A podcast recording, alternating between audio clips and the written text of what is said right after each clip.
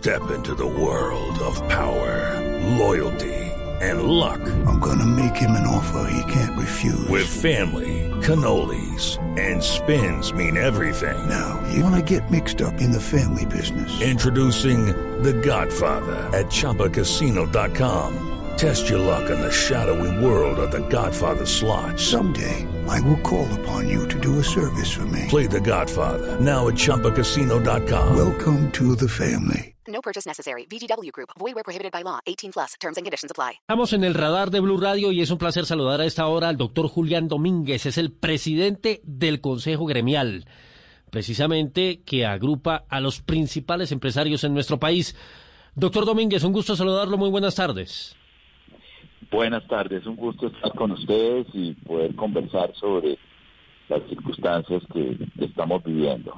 Sí, señor. Pues a propósito de eso, esta semana ustedes eh, insistieron en la necesidad de concertar con el sector privado las medidas que se vienen tomando de cierre en distintas regiones del país a causa de las cifras que estamos viviendo en este nuevo pico de la pandemia.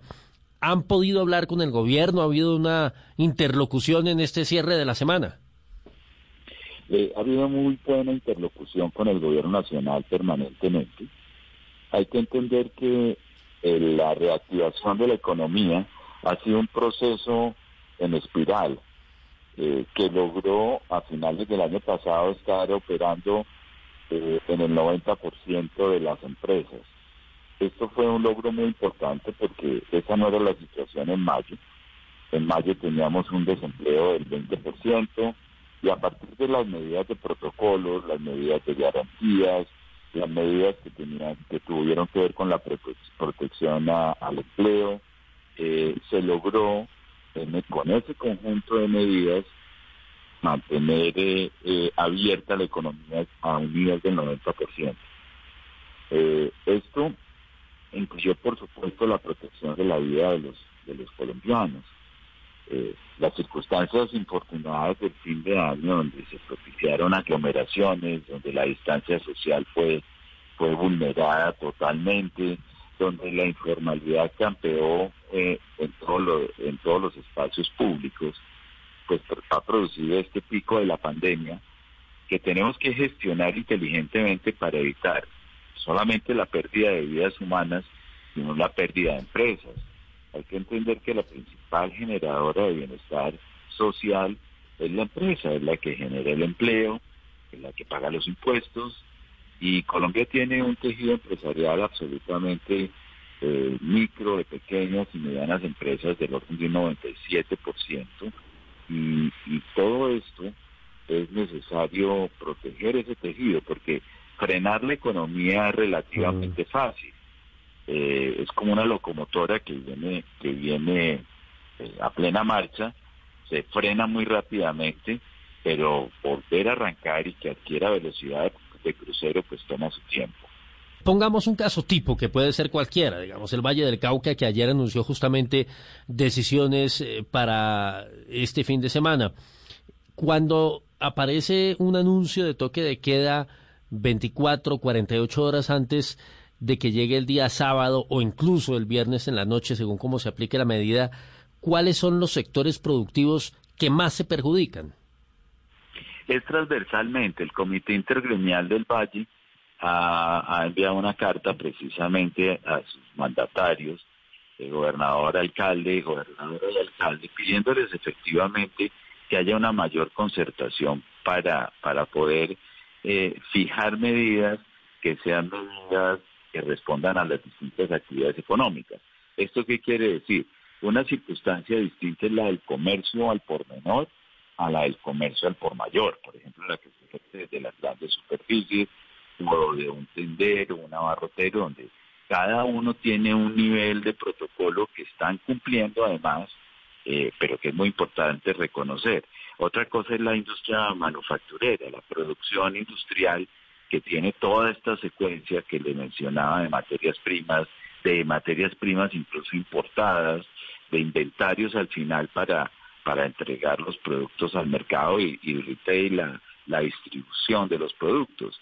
Eh, otros son el sector de los servicios, que quizás es el menos lastimado porque funciona muy digitalmente, pero temas, por ejemplo, como el turismo altamente afectado, eh, de, suerte que el asunto no es eh, cerrar a ultranza a la manera del medioevo, donde las ciudades amuralladas se cerraban para cuando había peste, no con la inteligencia, con la información que existe, se pueden hacer toda una variedad de acciones. Y, eh, allá voy, doctor Domínguez. Sí, ¿cuál sería la fórmula? ¿Cuál es la propuesta de, ustedes, de los empresarios? Pues es, es eh, fundamental, por ejemplo, permitir que, la, que en el sector industrial se puedan desplazar de sus lugares de trabajo al, a las empresas eh, los funcionarios. Entonces, allí es necesario mirar cómo se protege el empleo en los enclaves eh, industriales, eh, en las zonas francas, en las ciudadelas industriales, en el sector de Soledad en Barranquilla, de Yumbo en Cali, en Bogotá, en los distintos enclaves donde se, realiza la producción industrial. O sea, permitir actividad en unos sitios determinados de las ciudades.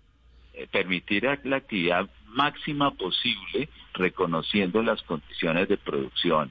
Eh, por ejemplo, los, los centros comerciales han demostrado que están cumpliendo a cabalidad con, con el distanciamiento, con los protocolos, con el aforo de los locales y en consecuencia cerrarlos es, es muy complejo. Sí. Eh, hay localidades donde también el comercio al detalle, el comercio el pequeño empresario está cumpliendo las ferreterías, hay tiendas de abarrotes, tenderos de barrio que están cumpliendo con la distancia social y con los protocolos de, sanitarios. Hay grupos de esos comerciantes, digamos, minoristas que inclusive han planteado modelos como el 3x2 o ese ¿les suena a ustedes como consejo gremial? Pero por supuesto, es es claro, es más complejo, es más fácil una medida general que haga rasero común cerrando todo a, a poder reconocer circunstancias diferentes. Hay lugares donde la informalidad y, la presencia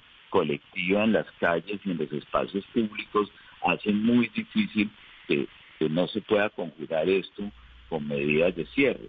Y allí habrá que aplicarlas, pero sí lo que está ocurriendo es que se está lastimando el sector formal de la economía por cuenta de unos transgresores que actúan, eh, actúan con amenaza de la vida de las personas en sectores donde, donde hay mucha informalidad, donde no hay cumplimiento de los protocolos, donde efectivamente hay una cultura de la aglomeración y de la y, que hace mucho eh, en una protección que es la que se ha encontrado fundamental, que es la distancia social. Eh, las medidas derivadas de la distancia social tienen que aplicarse a rajatabla y por supuesto a los transgresores es a quien hay que perseguir.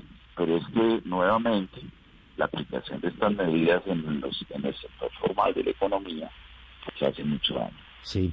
Una pregunta final, doctor Domínguez, agradeciéndole estos minutos con el radar de Blue Radio, y tiene que ver con la situación que se presentó esta semana muy polémica en el departamento de Antioquia por la postura política que asumió el presidente de FENALCO en esa región del país. Incluso, digamos, el gremio nacional de los comerciantes le puso, como diríamos en buen colombiano, un tate quieto y, eh, digamos, invitando también a esas empresas que se habían apartado a volver. ¿Les preocupa ese antecedente? Es fundamental entender que la actividad gremial eh, difiere de la, de la actividad, digamos, de política activa. Eh, y, en ese sentido, pues, un gremio tan importante como FENALCO está resuelto de acuerdo con sus criterios y de acuerdo con sus, con sus reglas de juego, la situación de que se presentó en Antioquia. Y, y en ese sentido, pues es absolutamente respetable eh, la forma como, como lo resolvió, haciendo un llamado de atención a, a, una actividad que eventualmente podría generar una, una controversia compleja en, en, una, en una comunidad como la antioqueña que está muy polarizada alrededor del alcalde de la ciudad. Muy bien, es el doctor Julián Domínguez, el presidente del Consejo Gremial, pasando acá en los micrófonos de Blue Radio. Doctor Domínguez, muy amable y muy buen fin de semana.